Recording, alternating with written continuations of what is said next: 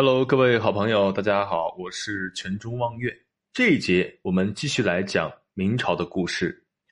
明朝有个人叫朱熹忠，他不是王室成员，为什么张居正给他封了王？张居正身为大明一代名相，功名显赫，政绩卓然，却屡次被学生弹劾。成为大明开国以来第一位被学生弹劾的内阁首辅，在他的学生御史刘台弹劾张居正的奏书中，第一条就是指控张居正违反大明祖制，违规给不是王室成员的朱熹忠追封王爵。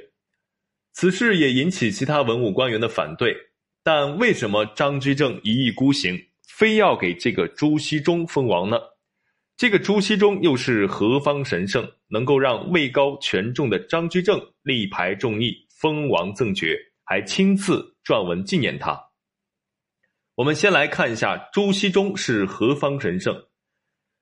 朱棣靖难之役的时候，手下猛将如云，其中有一个有一个叫朱能的，是猛将中的猛将，在历次战役中立有极大的战功。朱棣继位后，封朱能为成国公。我们今天要讲的朱熹忠，就是朱能的玄孙。他于嘉靖十五年继承了陈国公的爵位。朱熹忠这个人性格非常机敏，善于接纳各种高官名流，在各方势力之间左右逢源，谁也不得罪。于是名声不错，官运也很亨通。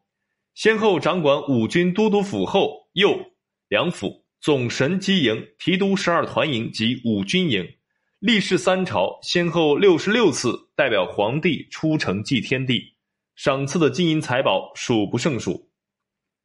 同时，朱熹忠和张居正还是很要好的朋友。朱熹忠死后，张居正亲自撰文纪念，双方之间的友谊很深，关系匪浅。那我们再看张居正为什么要给朱熹忠封王？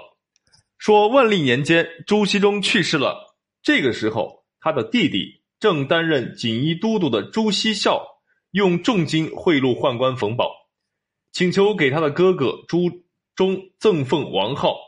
此时的张居正和冯保属于政治联盟的关系，冯保的意见不得不重视。而且张居正本人和朱熹忠又私交甚厚，于是就打算上奏给朱熹忠封王。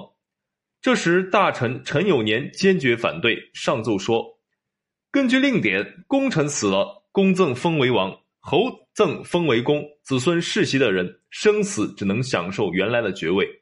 朱熹忠没有讨敌功勋，怎么能乱加宠幸？